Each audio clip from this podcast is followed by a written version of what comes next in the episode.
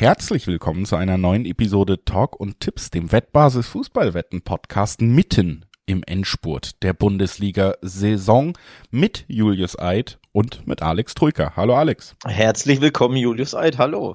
Hallo, hallo, schön, dass du da bist, schön, dass wir da sind und schön, dass wir noch zwei Bundesligaspieltage haben. Es geht ja alles so Richtung Sommerpause auch für uns langsam äh, generell eine Situation, die wir beiden, glaube ich, fast noch gar nicht kennen, denn seit wir diesen Podcast machen, rund drei Jahre, wurde der der Fahrplan mal richtig angezogen im internationalen mhm. Fußball. Wir hatten natürlich die Unterbrechung äh, wegen Corona so ein bisschen drin, aber seit da gab es ja eigentlich Sommerpausen gar nicht mehr. Und wenn, dann gab es irgendwelche Turniere, selbst im Winter jetzt mit der WM. Also wir haben eigentlich, glaube ich, fast durchgezogen, seit wir diesen Podcast gestartet haben. Und äh, ich bin äh, ein bisschen aufgeregt, dass ich dich dann vielleicht auch mal eine ganze Woche nicht höre. Aber wir, ähm, wir gucken, wie wir das durchkriegen werden. Zuallererst gucken wir natürlich aber auf den 33. Spieltag der Bundesliga, auf alle neuen Spiele, die wir heute wieder besprechen wollen, unsere Tipps abgeben wollen. Und natürlich auch auf die großen Fragen oben und unten in der Tabelle. Wer bleibt drin? Wer besteht im Abstiegskampf und wer kann den Titel holen. Vielleicht gibt es da ja wirklich dieses Wochenende eine Vorentscheidung. Denn auch die Spitzenteams stehen vor ja, mehr oder weniger schweren Aufgaben. Wir sprechen darüber nach ein paar kurzen Hinweisen. Sportwetten sind ab 18 nicht für Minderjährige gedacht und alle Angaben, die wir in diesem Podcast machen, sind Angaben ohne Gewähr, einfach weil sich die Quoten nach der Aufnahme jederzeit noch verändern können zu guter Letzt, Sportwetten können Spaß, aber auch süchtig machen. Und wenn das Ganze bei euch zum Problem wird, könnt ihr euch an den Support der Wettbasis wenden, sei es per Mail oder per Live-Chat. Oder ihr guckt mal spielen-mit-verantwortung.de vorbei. Auch da gibt es erste Hilfsangebote. So. Das ist unser Vorwort wie immer. Auch das wird spannend zu sehen sein, wenn wir wirklich eine Sommerpause haben, ob ich es danach immer noch so aus dem FF drauf habe, wie ich es jetzt jede Woche abliefer. ähm, aber äh, wie gesagt, die Sommerpause muss warten, denn wir haben noch wirklich schönerweise ja auch mehr zu klären in der Liga als in den letzten Jahren eigentlich in diesem Zeitraum. 33. Spieltag, Alex, wir gehen rein mit unserem ersten Spiel auf unserem Zettel. Freiburg gegen Wolfsburg. Und auch das hat noch eine gewisse Relevanz, denn beide Mannschaften stehen in einem Bereich der Tabelle, ja, wo es noch um ein bisschen was geht. Freiburg mit der Niederlage gegen Union. Alles in allem, auch wenn sie in der zweiten Halbzeit besser zurückgekommen sind, eine verdiente Niederlage. Sind natürlich jetzt drei Punkte hinter einem Champions League Platz und im direkten Duell auch bei der Tordifferenz eingebüßt. Also das wird schwer noch Richtung Champions League zu gehen, aber nicht unmöglich. Wolfsburg steht auf Platz 6, das ist der Euroleague-Platz und äh, also wenn Leipzig das Pokalfinale gewinnen sollte, sonst ist es der Conference League-Platz. Den muss man auf jeden Fall halten, denn punktgleich dahinter lauert Leverkusen. Heißt, beide haben durchaus noch äh, den Ansporn, dieses Spiel auch zu gewinnen, würde ich sagen. Ja, absolut. Ähm, vor allem hat Freiburg den Ansporn, jetzt mal, ähm, mal ein bisschen Rehabilitation zu betreiben, nachdem zwei Champions League Endspiele in Folge verloren wurden. Das ist, glaube ich, sehr, sehr enttäuschend für den SC Freiburg, der erst zu Hause gegen Leipzig verloren hat, auch im Pokal ja gegen Leipzig ein anderes Mini-Endspiel, ähm, K.O.-Duell sozusagen verloren und dann jetzt bei Union. Also im Endeffekt, just wo es um die Wurst ging in den letzten drei Spielen, ist Freiburg so richtig die Luft, Luft ausgegangen und das kam für mich persönlich auch in der Art und Weise, wie sie die Spiele verloren haben, sehr überraschend.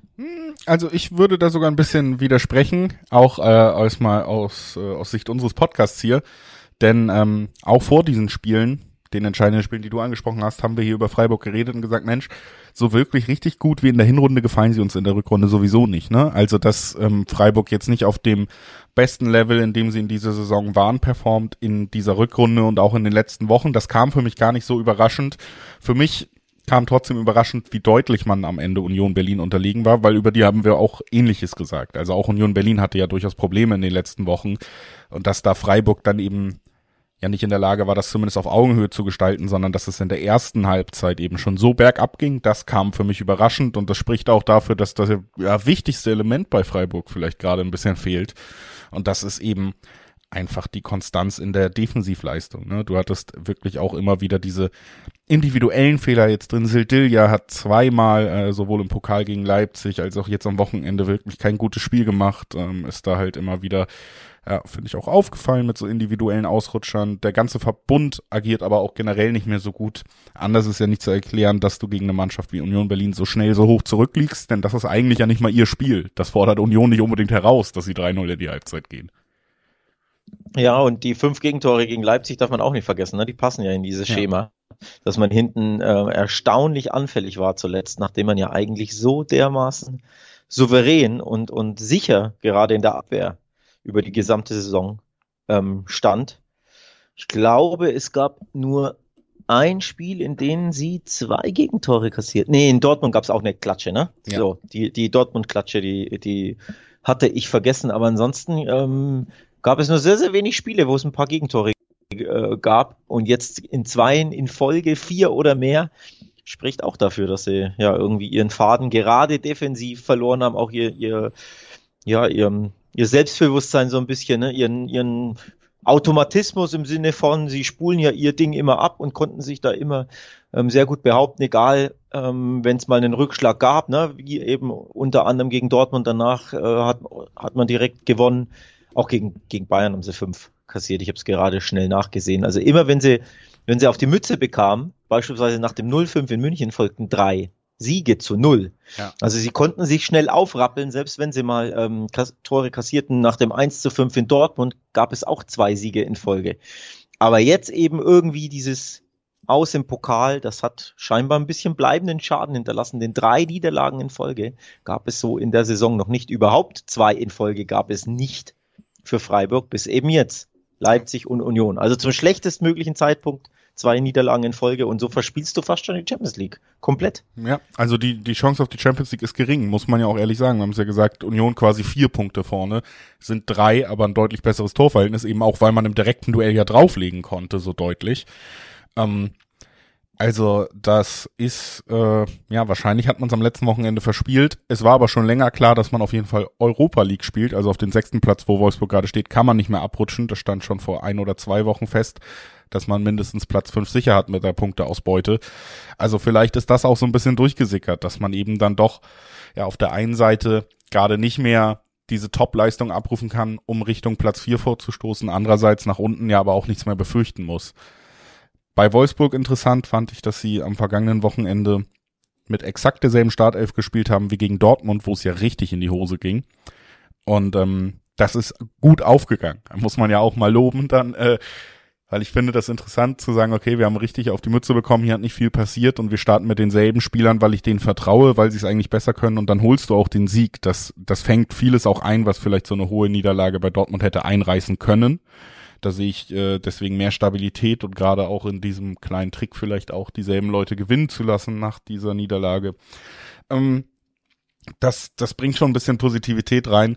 Wolfsburg ist natürlich trotzdem eine Mannschaft, wo es einem manchmal schwerfällt, sich vorzustellen, dass die dieses Wochenende vier, fünf Tore schießen und auf jeden Fall gewinnen, weil sie sich da eben doch auch schwer tun.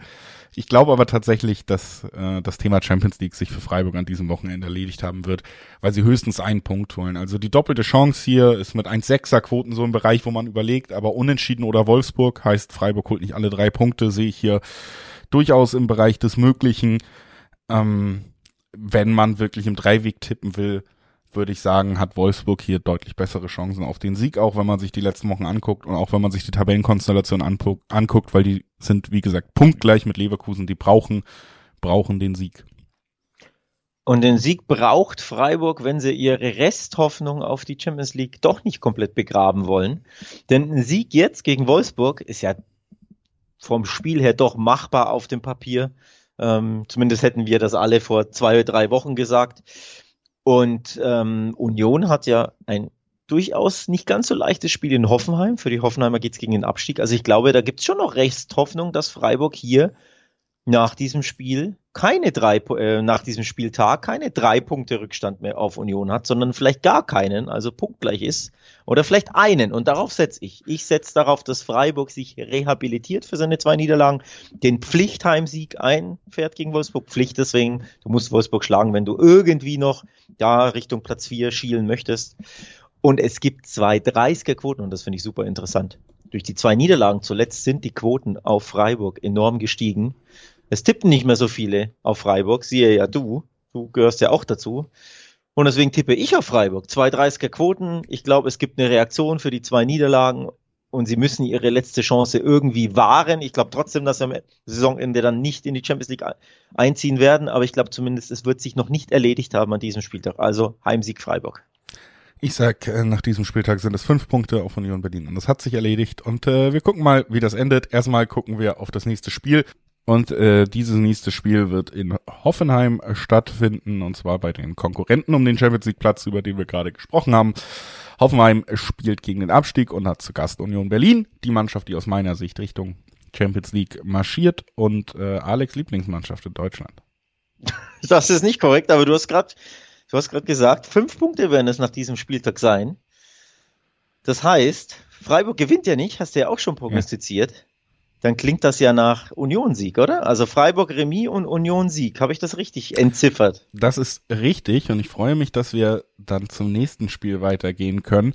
Nee, klar, also ich glaube tatsächlich, Union Berlin hat gute Chancen hier zu gewinnen. Ähm, Hoffenheim ist Abstiegskandidat und auch wenn sie sich so ein bisschen rausgekämpft haben, muss ich sagen, zwei Punkte vom Relegationsplatz, ein weiterer Sieg könnte schon den sicheren Klassenerhalt bedeuten. Sie sind ja auch schon äh, wenn man drauf guckt, jetzt drei Punkte vom direkten Abstiegsplatz entfernt, also auch äh, rechnerisch könnte man da eben alles schon festmachen an diesem Wochenende, dass man nicht mehr direkt absteigen kann, ist schon super wichtig, aber was man eben auch gesehen hat, auch im letzten Spiel und in den letzten fünf Spielen, Hoffenheim hat weiter Probleme. Es ist jetzt keine von 0 auf 100 Erweckung, die da passiert ist. Sie konnten immer mal wieder ihre Kaderqualität ausspielen, aber diese Probleme, die sie in diese Tabellenregion gebracht haben, die sind nicht alle behoben. Und dann haben wir auf der anderen Seite eine Mannschaft mit Union Berlin. Ich habe es eben gesagt, wenn die gewinnen sollten, selbst wenn Freiburg gewinnt, dann sind sie drei Punkte und ein besseres Torverhältnis vorne am letzten Spieltag. Dann können die fast schon die Champions League feiern.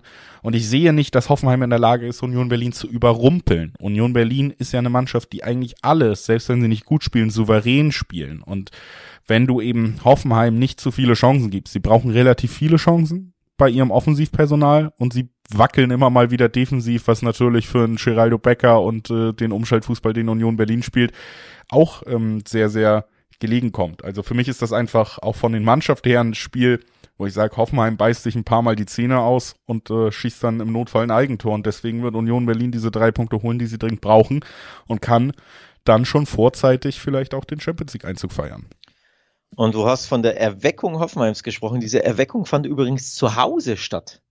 Denn äh, Hoffenheim hat drei seiner letzten vier Heimspiele gewonnen. Gegen Frankfurt ein 3 zu 1, gegen Schalke, das war ja ein kleiner äh, Abstiegskrimi, ein 2 zu 0. Und bei Hertha haben sie auch im anderen Abstiegsduell 3 zu 1 gewonnen. Zwischendurch natürlich bei Bremen noch auswärts, aber eben drei der letzten vier zu Hause. Ähm, nur gegen Köln gab es ein sehr überraschendes aus meiner Sicht 1 zu 3. Ich glaube, da hatte ich dann auf Hoffenheim getippt, dann verlieren sie plötzlich zu Hause völlig unnötig. Aber ansonsten haben sie eben jetzt diese neun Punkte gegen den Abstieg zuletzt daheim eingefahren. Das macht grundsätzlich Hoffnung, dass es hier auch gegen Union erfolgreich sein kann. Aber du hast was Wahres angesprochen. Union wird sicherlich defensiv stehen und umschalten wollen. Und äh, das kannst du gegen Hoffenheim, denn die rücken sehr, sehr gerne sehr weit auf, ne, spielen sehr, sehr ähm, risikobehaftet, haben natürlich gerne den Ball, spielen auch sehr offensiv, sind da aber einfach nicht immer so, so eiskalt und lassen einfach hinten im Umschaltspiel immer traditionell Lücken zu. Und äh, wie du schon angesprochen hast, wenn man da an Geraldo Becker denkt, der wird das, ähm, der wird sicherlich den ein oder anderen Platz zum Durchrennen, zum Reinspurten finden. Also das, dieses Spiel finde ich enorm spannend. Ähm, denn die einen sind jetzt zuletzt konsolidiert zu Hause und die anderen sind natürlich euphorisiert durch ihren Sieg gegen Hoffenheim. Mich wird am Ende ehrlich gesagt ein Remis nicht überraschen. Aber der Hoffenheim-Sieg, boah, das wäre schon, wäre schon heftig, wenn jetzt Union gerade Freiburg schlägt und direkt danach wieder verliert, dann hätten wir echt die komplette Spannung ja, wieder. Ja, aber das ist irgendwie, also für mich auch ein Spiel, äh, es könnte eng werden, was das Ergebnis angeht, aber enge Spiele gewinnt Union Berlin ja auch gerne mal im Gegensatz zu Hoffenheim. Und Hoffenheim wackelt gerne mal in den entscheidenden Momenten. Und was für mich einfach den Deckel drauf macht, ist eben auch tatsächlich zusätzlich zu dem, was ich eben schon gesagt habe, ein Quotengrund gegen zwei Fünferquoten auf die Abstiegsmannschaft oder die Abstiegskampfmannschaft zu Hause und wir kriegen zwei Achterquoten auf die Mannschaft, die den Deckel auf die Champions League Qualifikation machen kann. Das heißt, die und darüber müssen wir uns ja wirklich nicht streiten über diese Saison gesehen. Deutlich bessere Mannschaft hat auch noch die spannenderen Quoten. Zwei Achterquoten auf die Mannschaft, die den Champions League Einzug festmachen kann die äh, die Champions League Mannschaft oder den Champions League Konkurrenten Freiburg deklassiert hat, gerade in der ersten Halbzeit am letzten Wochenende. Das sind, das ist dann einfach eine Gesamtkonstellation, wo ich diesen Tipp auch mitnehmen will. Ja, und die Gesamtkonstellation ist übrigens auch, dass Hoffenheim die zweitmeisten Heimniederlagen der kompletten Bundesliga kassiert hat. Nur Werder Bremen zehn Niederlagen, keine andere Mannschaft annähernd so viel. Platz zwei ist Hoffenheim mit acht Niederlagen. Sie gewinnen auch häufig, recht häufig, sechsmal, aber eben nicht mal Hertha, Schalke, Stuttgart oder Augsburg ähm, hat oder oder Bochum hat annähernd so häufig gewonnen, nämlich mit acht Niederlagen. Da geht also was in Hoffenheim. Sie haben sich zuletzt stabilisiert, wie angesprochen, drei der letzten vier Heimspiele gewonnen, aber eben auch achtmal zu Hause verloren. Das ist definitiv eine eine gute Chance für Union, da den Dreier einzufahren, die übrigens ihrerseits selbst sieben Niederlagen in der Fremde kassiert haben. Also auch die sind auf des Gegners Platz sehr, sehr anfällig. Negatives Torverhältnis unter anderem. Hat aber eh fast jeder in der Bundesliga. Aber ich wollte es nur der Vollständigkeit halber ansprechen. Also beide sind nicht unbedingt gefestigt. Auch deswegen kann ich mir dieses Remis wirklich vorstellen, weil Hoffenheim mit Blick auf die Tabelle alles raushauen wird in seinem letzten Heimspiel um da ähm, ja nicht doch irgendwie als großer Verlierer vom Platz zu gehen äh, an diesem Spieltag. Wer weiß, was da alles passiert in den anderen Stadien. Gibt ja unter anderem, da sprechen wir gleich drüber, das direkte Duell Hertha gegen Bochum im Abstiegskampf. Also du kannst als Hoffenheim, wenn du hier gegen Union verlierst, auch ähm, ja da richtig unten reinrutschen. Aktuell sind es ja zwei Punkte Vorsprung vom Relegationsplatz. Deswegen glaube, am Ende könnte ich mir das, das Unentschieden vorstellen. Auch wenn es dann unentschieden steht, wären ja beide damit zufrieden mit Blick auf die Tabelle. Da bin ich mir ja sicher, wenn sie nach 75 Minuten Remis steht, dann will ja weder Hoffenheim noch die Niederlage riskieren. Ja, und Union ja auch nicht. Nicht der Gedanke, dass man die Champions League mit einem weiteren Tor fest hat, vielleicht doch nochmal anspornt. Ich weiß nicht. Aber ähm, wir werden es sehen. Es ist immer ein bisschen Psychologie bei an diesen letzten Spieltagen auch. Absolut. Ähm, Alex und ich lesen das ein wenig anders, deswegen bin ich sehr gespannt, wie es am Ende kommt. Du hast die Überleitung schon gemacht. Abstiegsduell Hertha gegen Bochum. Hertha fünf Punkte hinter dem Relegationsplatz bedeutet faktisch, dass sogar wenn sie gewinnen, könnte der direkte Abstieg feststehen an diesem Wochenende. Ist nur ein Sieg, wenn Schalke keine Punkte holt, wenn Stuttgart keine Punkte holt, könnte irgendwie, obwohl beide müssen keine Punkte holen, so ist es richtig, ne? Ein direkter Abstiegsplatz ist ja auch noch über ihnen. Also ähm, Hertha muss gewinnen und auf fremde Hilfe hoffen. Das ist eine Konstellation, die hat man ungern am vorletzten Spieltag und die bedeutet auch, es liegt mehr als in der Luft, dass wir uns schon dieses Wochenende von der Hertha aus der Bundesliga verabschieden. Aber was man wenigstens irgendwie gern hat, wenn man schon so viel ungern hat, ist ein Heimspiel gegen einen direkten Abstiegskandidaten. Denn so hast du es ja doch, ja, du hast es nicht in der eigenen Hand, aber du hast es in der eigenen Hand, die Bochumer, die 15. sind, da unten reinzuziehen, während du drei Punkte gut machst. Also immerhin die, der, der Spieltagsplaner hat es ja halbwegs gut gemeint, dass er eben jetzt nicht, keine Ahnung, ne, bei Union Berlin oder in Leipzig oder in Dortmund oder vom mir aus in Freiburg oder Leverkusen spielen müssen, sondern immerhin zu Hause gegen den direkten Konkurrenten. Das macht, finde ich, Hoffnung aus härter Sicht. Und was äh, auch Hoffnung macht, ist, dass der Gegner aus Bochum in der Fremde nicht ganz so gut unterwegs ist wie zu Hause. Denn nur die Hertha ist auswärts noch schwächer als der VfL Bochum. Zwei Auswärtssiege der Bochumer gab es bisher, zwei Remis und zwölf Pleiten. Also das macht schon Hoffnung, dass die Hertha hier zumindest diesen einen Strohhalm dann doch irgendwie zu packen kriegt, nämlich Heimsieg gegen Bochum und dann, wie gesagt, darauf hoffen, dass die anderen nicht punkten oder gewinnen. Ja, ähm, trotzdem glaube ich, diese Hoffnung wird äh, geschmälert werden, denn äh, Schalke spielt zu Hause gegen Frankfurt und ich könnte mir gut vorstellen, dass da irgendwann auch die Nachrichten die Arena erreichen, dass es dann nicht gut aussieht für die Hertha und ihre Hoffnung, irgendwie da unten noch rauszukommen. Für mich ist es tatsächlich aber auch gut, also es ist wirklich nicht auszuschließen, dass sie hier nochmal gewinnen. Sie haben ihr letztes Heimspiel gewonnen unter Dardai. Es ist mhm. natürlich jetzt der allerletzte Moment, die Zuspitzung. Also wenn du irgendwann doch nochmal diese Mannschaft motiviert kriegst, irgendwie Bundesliga-Fußball zu spielen, dann muss es in diesem Spiel sein. Und du hast es auch gesagt, Bochum im Gegensatz zu zu Hause auswärts schon eine andere Mannschaft. Also Bochum auswärts ist eben nicht die größte Bedrohung der Liga. Und wenn du da dann ja, diese Momente hast äh, von der Hertha, die du dann ein, zwei Mal zumindest gesehen hast, nämlich du hast ja einen Luke Bakio und einen Jovetic vorne, die fußballerisch zumindest auch in der Lage sind, mal eine Situation zu entscheiden. Wenn du da in Führung gehst, ja. sehe ich Bochum auch nicht unbedingt zurückkommen. Äh, der einzige Faktor, der für mich ja so ein bisschen reinspielt, ist tatsächlich, was machst du denn? Oder was passiert denn, wenn du zwar 1-0 vorne liegst und in der 80. ja, die, die Fans anfangen zu weinen, weil Schalke 2-0 gegen Frankfurt führt. Was bedeutet das für deine letzten zehn Minuten im Spiel? Kassierst du da dann vielleicht doch noch dumm den Ausgleich, weil es eh komplett egal ist, weil du keine Chance mehr hast auf den Klasseverbleib. Das sind einfach Faktoren, die man so ein bisschen mit drin haben muss. Aber trotzdem bin ich bei dir. Ich sehe hier tatsächlich keinen Bochum-Auswärtssieg. Den würde ich auch so ein bisschen rausnehmen. Ich glaube, die Hertha will sich, und wenn es ein gebührender Abschied ist, an die Fans, die ja schon viel mitgemacht haben und trotzdem oft auch hinterm Verein standen. Ich glaube, man wird da alles versuchen, zu Hause einen Abschied zu liefern, der halbwegs versöhnlich ist. Man konnte das letzte Heimspiel gewinnen. Jetzt Bochum keine Auswärtsmacht. Für mich, ja, umso länger ich drüber nachdenke, glaube ich, diesen versöhnlichen Abschied wird es in gewisser Weise geben. Bitter süß vielleicht auch, der Sieg zu Hause und trotzdem gleichzeitig der Abstieg und dann Tränen in vielen Gesichtern. Kann natürlich so kommen, denn die beiden äh, Gesichter der beiden Mannschaften in der Fremde und zu Hause, das ist ja so die Story ähm, grundsätzlich der Saison, dass die Hertha äh, zu Hause einfach ja ganz anders auftritt als jetzt in der Fremde. Dieses dieses Desaster in Köln, ne, damit habe ich ja auch nicht gerechnet. Wenn du dein Abstiegsendspiel, so tituliere ich es mal, gegen Stuttgart 2 zu 1 gewinnst und dann sechs Tage später komplett desaströs in Köln auftrittst. Das habe ich so nicht kommen sehen. Dass du natürlich mal verlieren kannst in der Fremde, logisch, aber es war ja, es war ja unterirdisch. Fünf Gegentreffer von Verteidigung, von Defensive im Wortsinne war ja nichts zu spüren. Das ist ja das, das Überraschende. Ne? Wenn du irgendwie 0-1 verlierst durch einen Standard beim FC oder so, da sagt ja nicht mal jemand was. Aber die Art und Weise war besorgniserregend und dass das just nach einem 2-1 in Stuttgart, äh, gegen Stuttgart kommt, kann ich mir so nicht erklären. Und bei Bochum ist es ja auch immer ähnlich. Ne? Zu Hause schlägst du jetzt Augsburg, aber in der Fremde ist es halt haupt immer wieder schiefgegangen in, in einigen Partien. Immerhin da etwas konsolidierter unterwegs, der VfL Bochum. Also diese ganz, ganz schlimmen Klatschen in der Fremde, die gab es ja jetzt länger nicht mehr.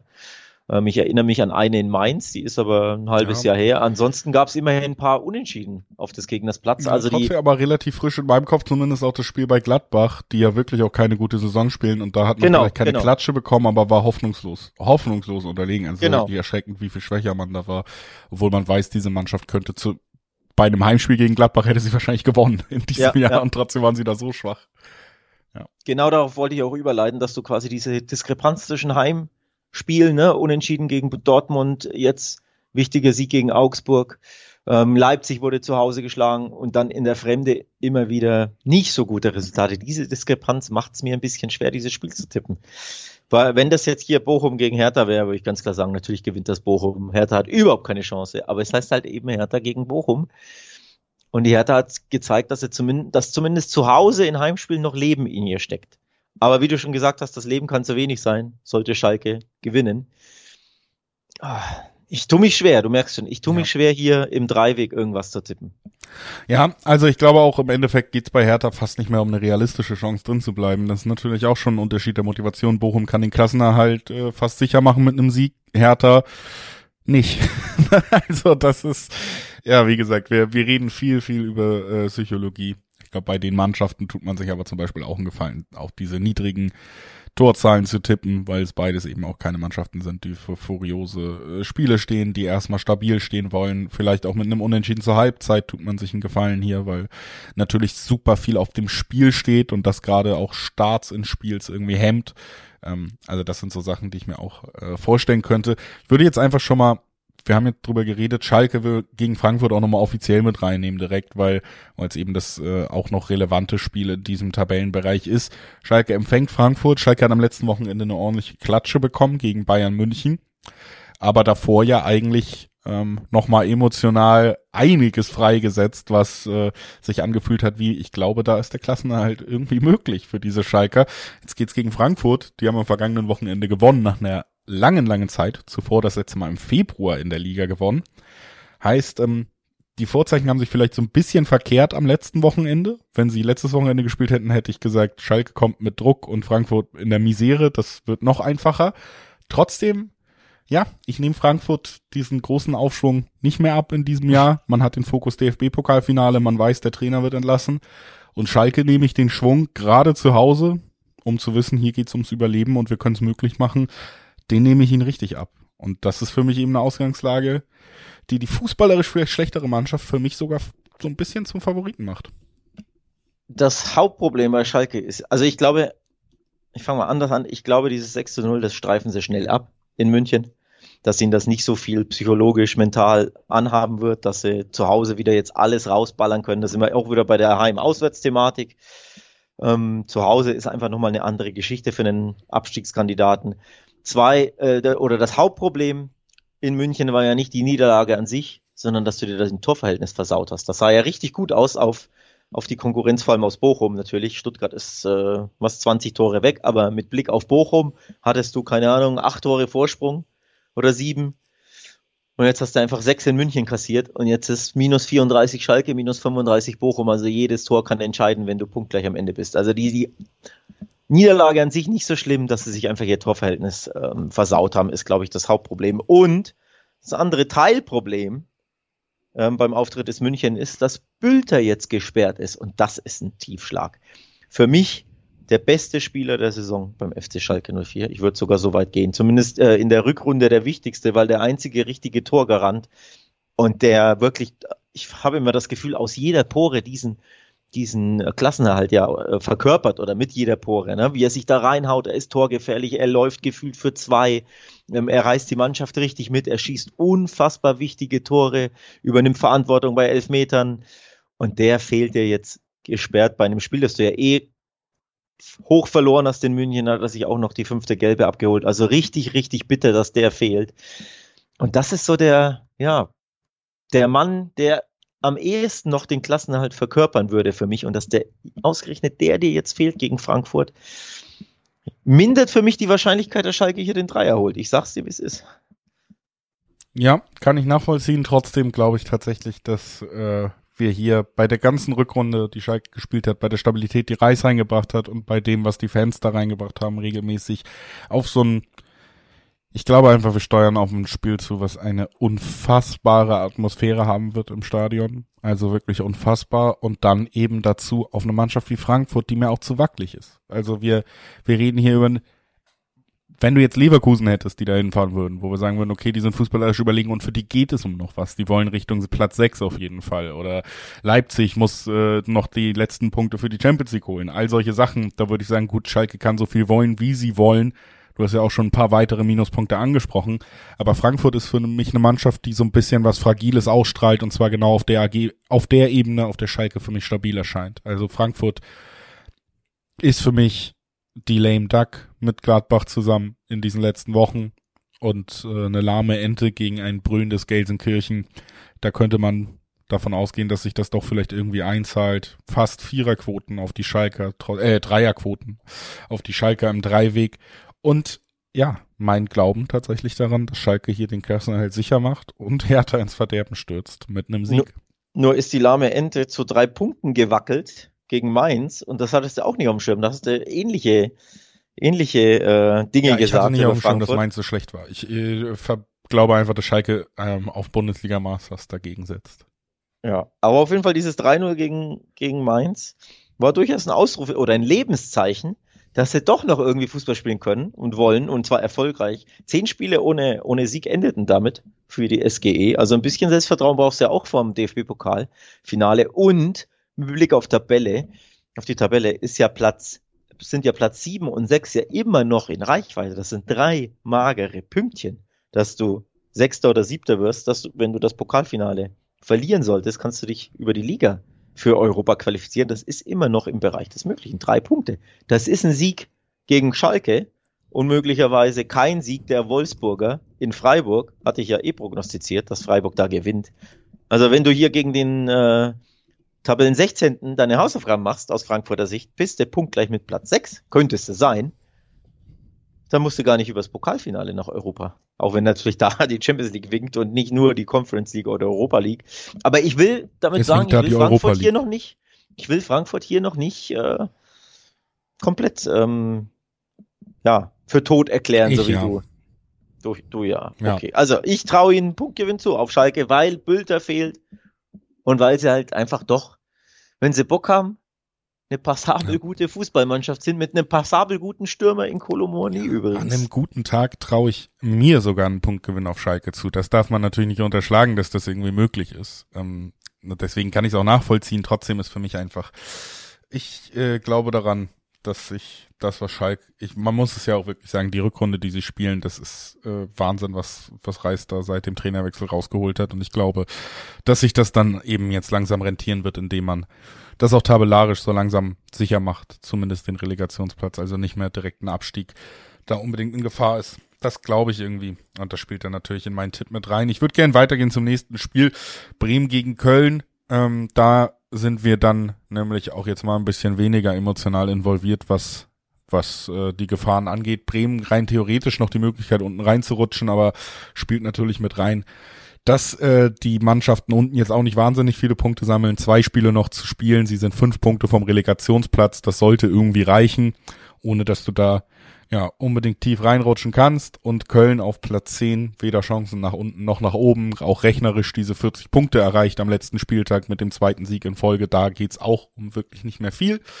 Das heißt, du hast hier so ein bisschen dieses, was dann eben auch zum Tabellenendspurt dazugehört, relativ egale Duell, steht nicht mehr allzu viel aus dem, auf dem Spiel, außer natürlich hm, für die Kölner vielleicht Jonas Hector einen schönen Abschied zu bereiten dass äh, Bremen am 32. Spieltag oder nach 32 Spieltagen immer noch absteigen kann rechnerisch, ist durchaus bemerkenswert, ne? Nach der Saison, die sie spielen. Aber das hast du eben davon, wenn du in neun Spielen nur einmal siegst. Ähm, zuletzt eben das Thema, jedes Mal gibt's zwei Gegentore. Ja. Das hat sich auch in Leipzig wieder bewahrheitet, wobei da war es ja extrem unglücklich. Ne? Du führst bis in die Schlussphase und dann war es die 94. Minute, das 1 zu 2, also extrem bitter aus Bremer Sicht. Und da hast du auch wieder gesehen, wie übrigens gegen die Bayern beispielsweise ja auch, dass die äh, Mannschaft sehr, sehr gut mithalten kann, auch gegen absolute Top-Teams, ne, gegen Champions mhm. League-Teilnehmer. Aber in, eben in der Abwehr ein bisschen was fehlt. Sagen, nämlich mit dem Ball, mit der Spielidee und äh, vor dem Sechser in der Aufstellung können sie mithalten, alles dahinter eben nicht wirklich, ne?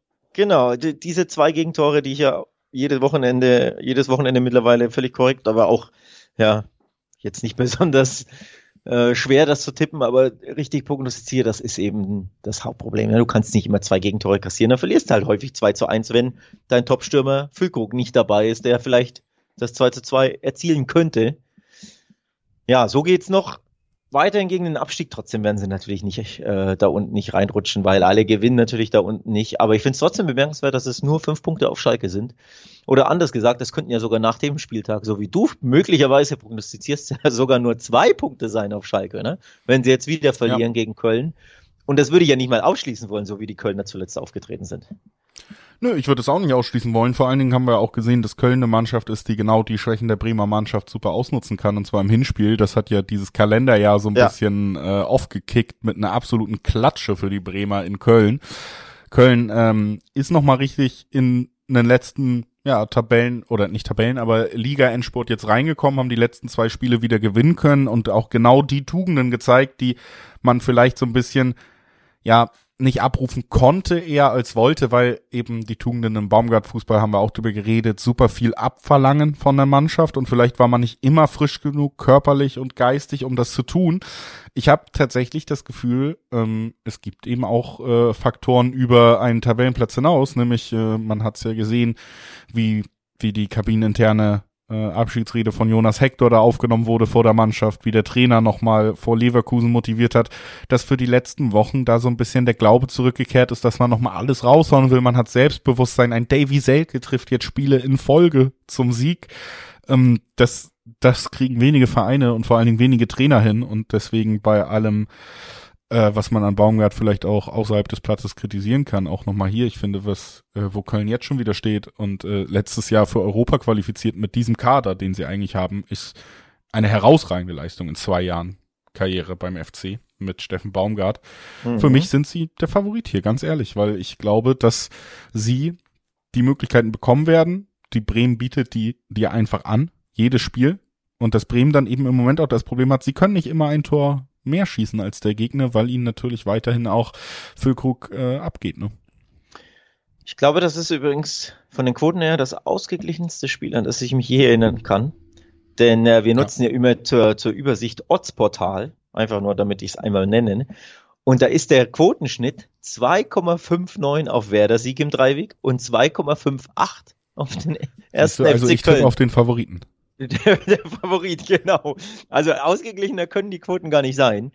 Weißt du, wonach das klingt, wenn ich so, wenn ich so das Revue passieren lasse, was hier vor mir quotentechnisch sich abspielt und was ich im Hinterkopf habe mit den zwei Gegentoren? Ein 2 zu 2. Ja? Das Unentschieden ja. mit den obligatorischen zwei Gegentoren für den SV Werder Bremen. Aber zumindest diese Negativserie, dass die, also drei in Folge haben sie jetzt verloren, dass die zumindest mal abreißt, dass sie mal ihren Punkt holen. Der erste FC Köln ist stürmisch mit zwei Gegentoren an der Weser. Bleibst du stürmisch, aber irgendwann gibt's halt auch mal nur einen Punkt und äh, nach zwei Niederlagen, äh, zwei Siegen in Folge oder drei in den letzten äh, vier Spielen vielleicht mal mit einem 2 zu 2 begnügen. Irgendwie kann ich mir vorstellen, dass es so, so ausgeht. Also ich gebe mal den Ergebnistipp 2 zu 2 ab. Das würde in die Reihe passen. Werder Bremen kassiert einfach immer zwei Gegentore in den letzten zehn Spielen. Ich bin mal gespannt, ob, sie, ob diese negativ laufende Defensive mal abreißt. Aber ich kann mir vorstellen, dass die, dass Davy Selke, Selke zum Beispiel wieder trifft. Ja. Und dass Köln ja, wieder mein, stürmisch ist. Genau. Mein Zusatztorschützentipp, Selke, drittes Spiel in Folge gegen den Ex-Verein.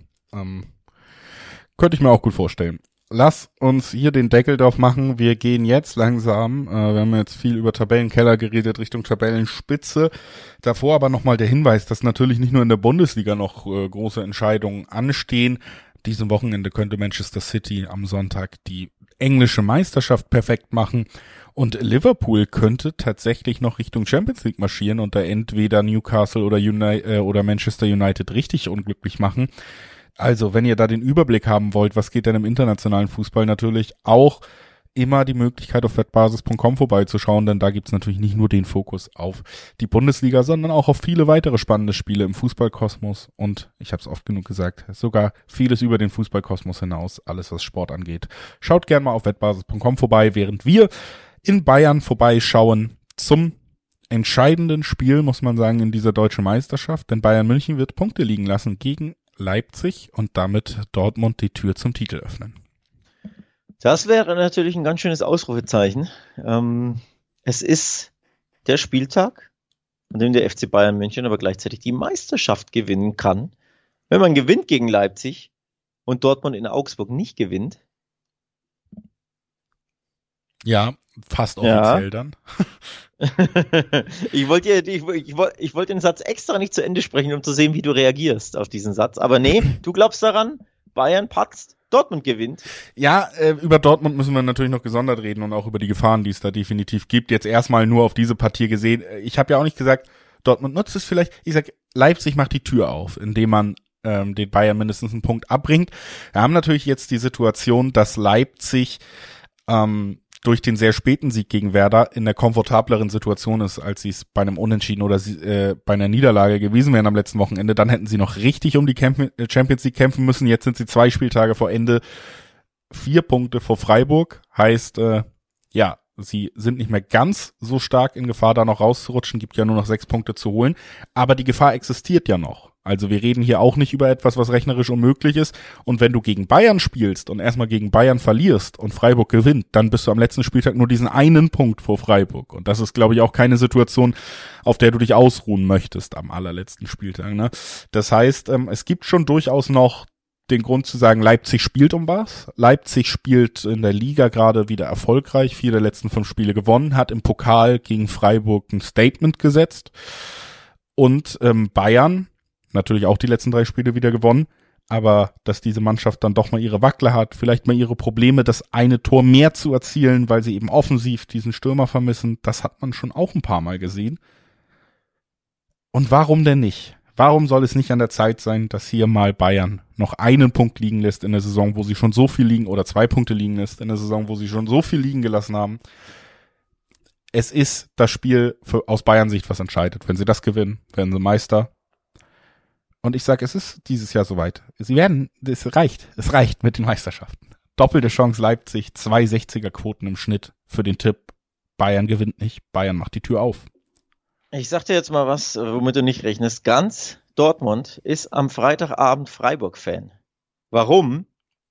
Jetzt wird's ein bisschen kom komplexer. Wenn Freiburg nicht gewinnt, ist RB Leipzig safe in der Champions League, ohne dass sie gespielt haben weil Freiburg ja Freitag spielt und Leipzig in Bayern ja erst, in München ja erst am Samstag. Und wenn Freiburg nicht gewinnt, also wenn sie verlieren, sind es ja vier Punkte, dann ist ja sogar rechnerisch, dann ist ja eh alles klar. Wenn Freiburg selbst nur einen Punkt holt, sind es drei Punkte Rückstand auf Leipzig bei einem Spiel. Aber Tordifferenz ist plus was? Neun, äh, plus 13 Leipzig, also ist Freiburg auch safe nur Fünfter. Oder kann Leipzig nicht mehr einholen. Sie können ja Union noch einholen. Also für Leipzig geht's ja nur noch dann um was, mit Blick auf die Champions League, wenn Freiburg zuvor am Freitag gewonnen hat. Heißt, aus Dortmunder Sicht musst du hoffen, dass Freiburg gewinnt am Freitag, damit die Leipziger um was spielen. Wenn es für die um nichts mehr geht, weil die schon Samstagabend wissen, dass sie in der Champions League sind, dann gewinnt Bayern das. Selbst Wenn's da würde ich Freiburg, eventuell widersprechen. Ich glaube, kurz. Leipzig ist eine Mannschaft mit den Spielern, die sie haben, mit der Größe, die sie haben, die haben trotzdem Bock gegen Bayern was zu beweisen. Na, natürlich haben sie Bock, aber es ist ja was anderes, wenn du einfach schon weißt, ich bin jetzt in der Champions League, dann ist es einfach wurscht. Dann spielst du ein bisschen Fußball, wenn du hinten bist, dann hast du nicht mehr diesen Ansporn, ja, jetzt hau ich alles raus, weil ich muss das Spiel noch drehen. Natürlich sind das Top-Fußballer, aber die müssen wissen, dass es um was geht, die Leipziger. Dann können sie den Bayern Punkte abtrotzen. Also dann habe ich wirklich Hoffnung, dass es, dass es klappt mit dem Punktgewinn des, äh, äh von RB Leipzig in München, wenn die um die Champions League spielen müssen. Wenn das nicht der Fall ist, weil Freiburg am Freitag gepatzt hat, dann gewinnen die Bayern was. Also die Hoffnung aus Dortmunder Sicht habe ich nur, wenn Leipzig selbst für die Champions League noch Punkte holen muss. Und dann bin ich bei dir, dann kann ich mir tatsächlich sehr gut vorstellen, dass der FC Bayern München dieses Spiel nicht gewinnt, weil Dani Olmo, weil Christo Nkunku, weil, wie sie alle heißen, da vorne ähm, ja, die Power haben, die technische Finesse, die Angriffsstärke, um diesen FC Bayern München weh zu tun, der jetzt natürlich die Schalker 6 zu 0 weggefiedelt hat.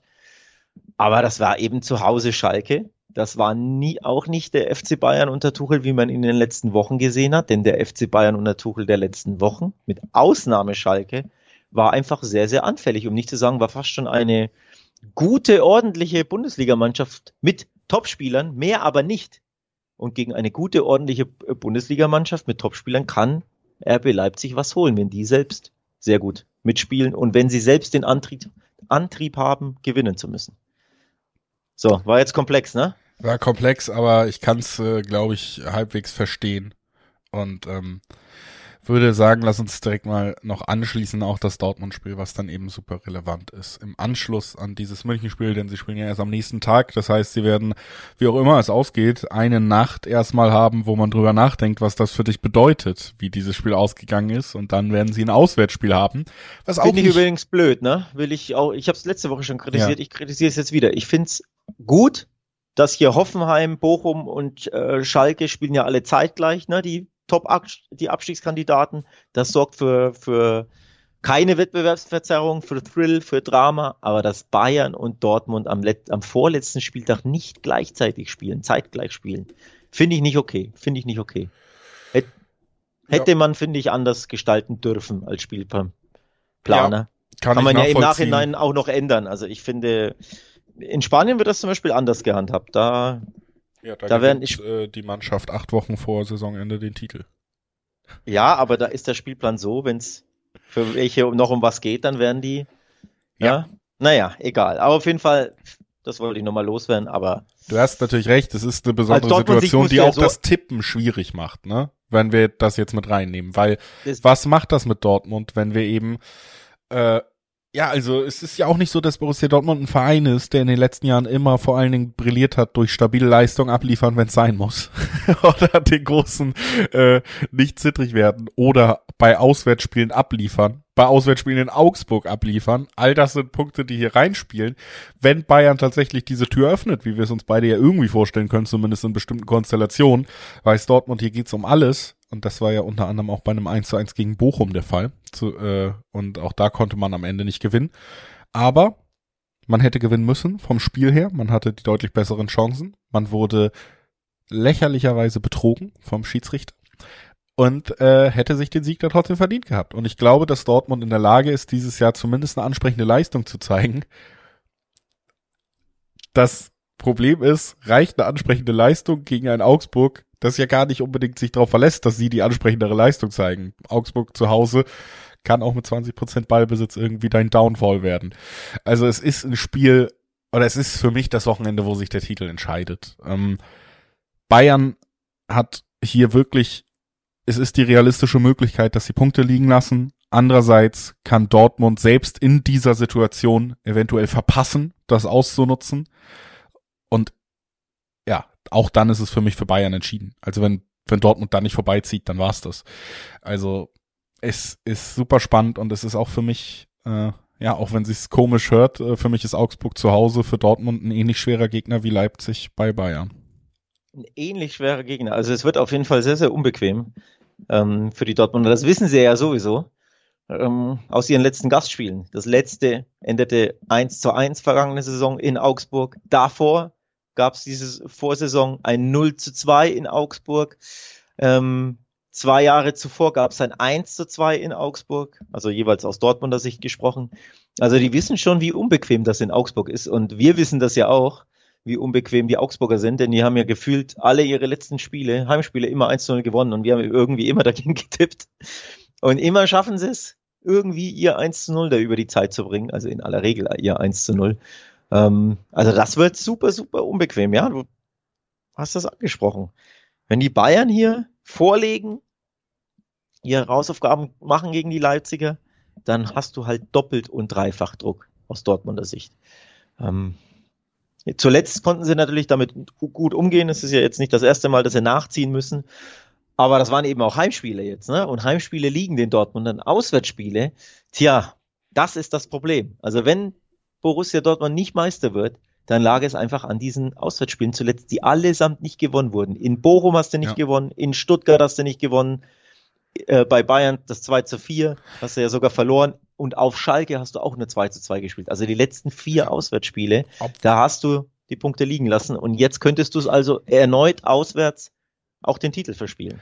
Ich glaube trotzdem, dass man da so ein bisschen aufpassen muss, ähm, wenn man das jetzt auch in dieses Spiel mit reinnimmt, weil man auch sagen muss trotzdem, dass äh, Dortmund nicht in diesen Spielen, die du aufgezählt hast, ähm, himmelschreiend schlechte Leistung gezeigt hat oder bis auf gegen Bayern vielleicht die schlechtere Mannschaft war. Ne? Also du musst an jedem normalen Tag im Jahr natürlich gegen Stuttgart gewinnen dieses absolut wilde 3-3 und du hättest es auch verdient ja. gehabt über 90 Minuten gesehen, was die Leistung angeht. Du musst was heißt, äh, 3 XG und spielst 1-1 gegen Bochum. Also mal abgesehen davon, dass du einen klaren Elfmeter nicht bekommen hast, hatte Adeyemi, der ja eigentlich trifft, wie er will im Moment, da mehrfach den Sieg auf dem Fuß und du musst das auch eigentlich gewinnen. Also die Leistung auf Schalke selber, musst du gewinnen, ne? Schalke dafür, musst du auch auf jeden Fall gewinnen. aber du ja lange und komfortabel ja. und hast die Riesenchance aufs 3 zu 1. Also du, du kannst schon sagen, natürlich merkst du da, okay, sie sind, sie sind sich nicht so sicher. Sie sind mental nicht so sicher wie zu Hause.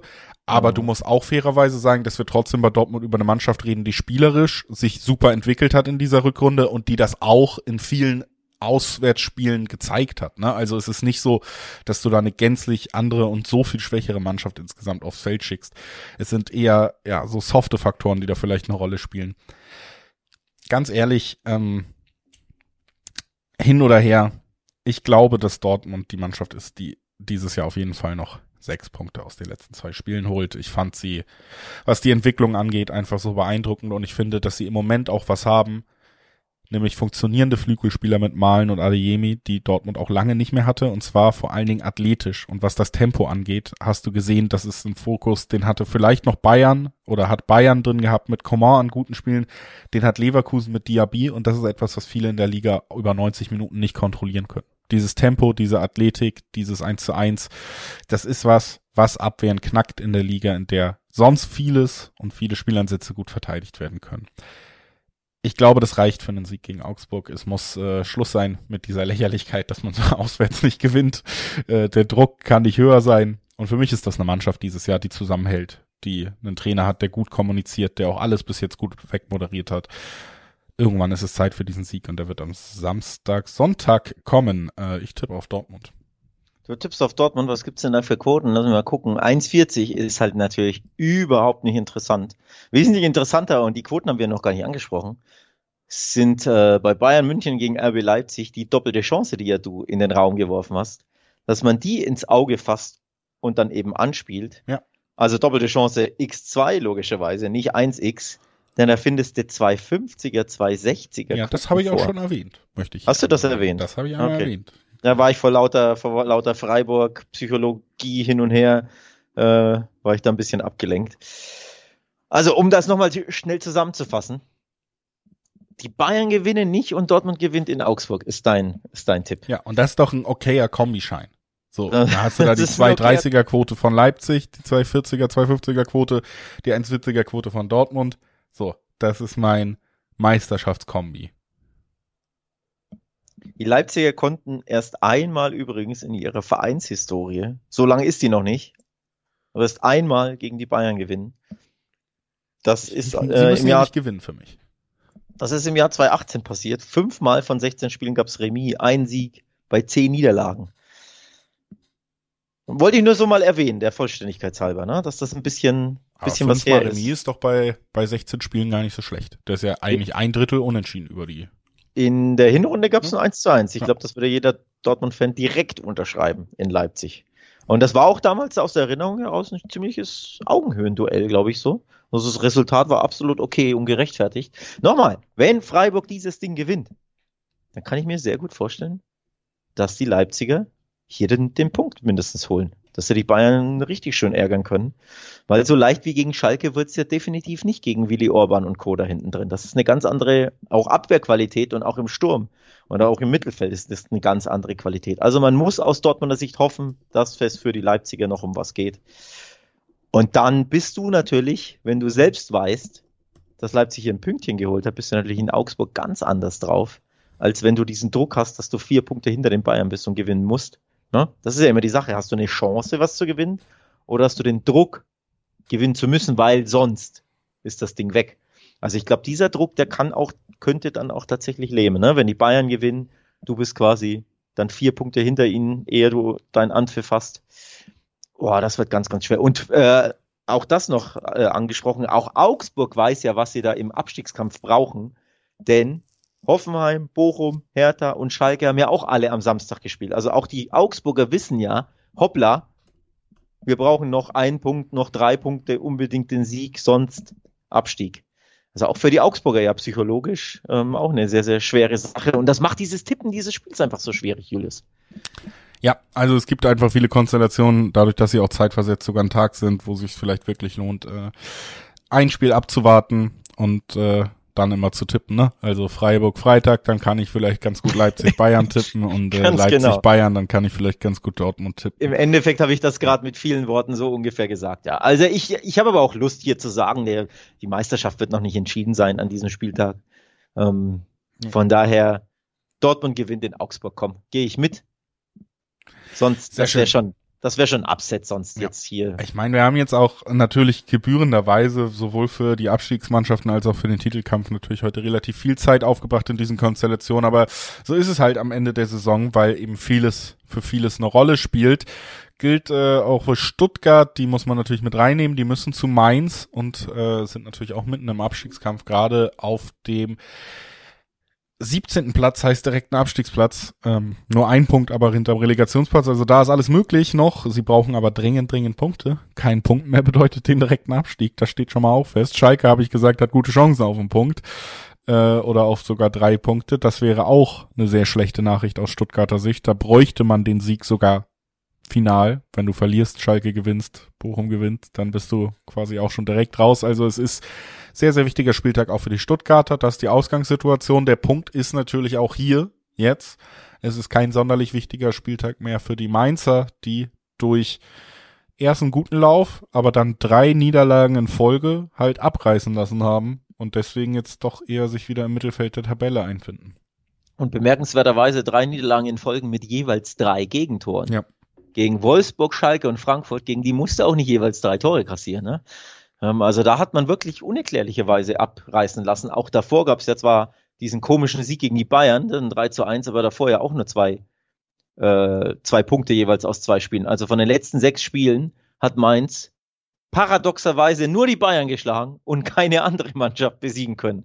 Da siehst du auch mal, wie ne, komplex, paradox, verrückt, unerklärlich diese Bundesliga manchmal abläuft.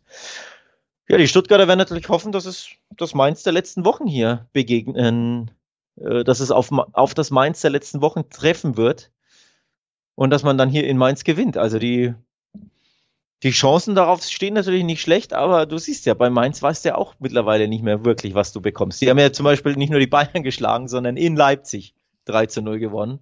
Das war ein Mainz, wo du sagst, ja, na, da geht Europa, so wie die drauf sind, das ist ja grandios. Und jetzt drei Niederlagen in Folge mit jeweils drei Gegentoren. Kann ich dir auch nicht erklären, warum das so abgerissen ist. Ja, ne? aber eben auch so in Folge, also wären es jetzt zwei Niederlagen, ein Sieg gewesen, dann wären sie mittendrin im Kampf um Europa noch. Jetzt ist es wirklich die Situation, dass es sich gefühlt, hat man sich wieder verabschiedet von diesem Traum noch. Wenn wir in die Tabelle gucken, dann sehen wir vier Punkte Unterschied zu Platz sieben. Der würde nur zur Teilnahme berechtigen, wenn Leipzig das Finale gewinnt. Ich finde, Frankfurt hat durchaus berechtigte Hoffnung, als Pokalmannschaft das Finale zu gewinnen. Das heißt, selbst der reicht vielleicht nicht. Ähm, und man ist äh, mit einem ja deutlich schwächeren Torverhältnis ausgestattet als Wolfsburg und Leverkusen, die dastehen. Ne? Neun Tore und zehn Tore Unterschied. Das ist schon nicht mehr aufzuholen in zwei Spieltagen für Mainz. Also gefühlt ist das Ding ja äh, aus Mainzer Sicht so ein bisschen durch. Und für mich ist das dann eben einfach jetzt eine Situation, wo die Luft raus ist auf Mainzer Seite, wo Stuttgart unter Hoeneß durchaus wieder Mentalität auch gezeigt hat und so ein bisschen gezeigt hat, dass sie mitkämpfen können, wo sie mit Girassi vielleicht dann auch diesen Spieler haben, der ein Spiel entscheidet, wenn es die Möglichkeit gibt, wo sie, also einen, einen Stürmer, der dir wehtun kann, Mainz super anfällig defensiv, du hast es angesprochen, gerade wieder. Für mich sind die 280er-Quoten auf Stuttgart hier auf jeden Fall interessant, weil ja, aber ich glaube, das letzte Wort im, im Abstiegskampf, abgesehen von Hertha, ist einfach noch nicht, ge, noch nicht gesprochen und deswegen mein Tipp hier auf Stuttgart. Das ist noch nicht gesprochen. Ähm, bei vier Punkte Rückstand übrigens auf äh, Rang 6 und 7, Wolfsburg und Leverkusen, bräuchtest du ja von beiden Mannschaften zwei Patzer. Ne? Ja. Ein Patzer reicht ja nicht von Leverkusen und oder Wolfsburg. Die müssten ja beide patzen und zwar beide also einer von beiden dann auch zweimal mindestens. Ja. Das und während Mainz natürlich beide Spiele gewinnt, das sehe ich einfach nicht. Mainz ähm, spielt auch am letzten Spieltag bei Dortmund, also. Gut, da könnte es für beide um nichts mehr gehen, ne? Ja, so. oder nee. zumindest nee. für Dortmund um alles. Für Dortmund also. um alles oder für Dortmund ja. auch um nichts mehr. Ähm, ja, aber wir reden ja hier über Mainz und ich glaube, Mainz hat sich durch die drei Niederlagen jetzt verabschiedet aus, aus dem Rennen um Europa. Ja. Ähm, und dadurch, dass sie hinten anfällig sind, du hast es angesprochen. Und in Stuttgart ja trotzdem Leben steckt, das sieht man ja Woche für Woche, auch wenn sie weiterhin Probleme haben, Spiele zu gewinnen. Ähm, aber es steckt Leben und es steckt Qualität in dem Kader. Und ich gebe da einen 270er Quoten mit. Ich setze hier auch auf den VfB Stuttgart. Ähm, 2-1 Sieg Stuttgart, sage ich mal. Ich, seh, ich gebe mal wieder einen Ergebnistipp ab. Ich sag mit Gegentor, weil Stuttgart Gegentor ist ja eigentlich immer safe. Ähm, aber am Ende kann ich mir ja, vorstellen. Auch hier natürlich wieder die Konstellation, die Stuttgarter wissen, was sie brauchen. Also es kann ja sein, dass sie, wenn sie nicht gewinnen, was ja angesprochen, abgestiegen sind. Ja.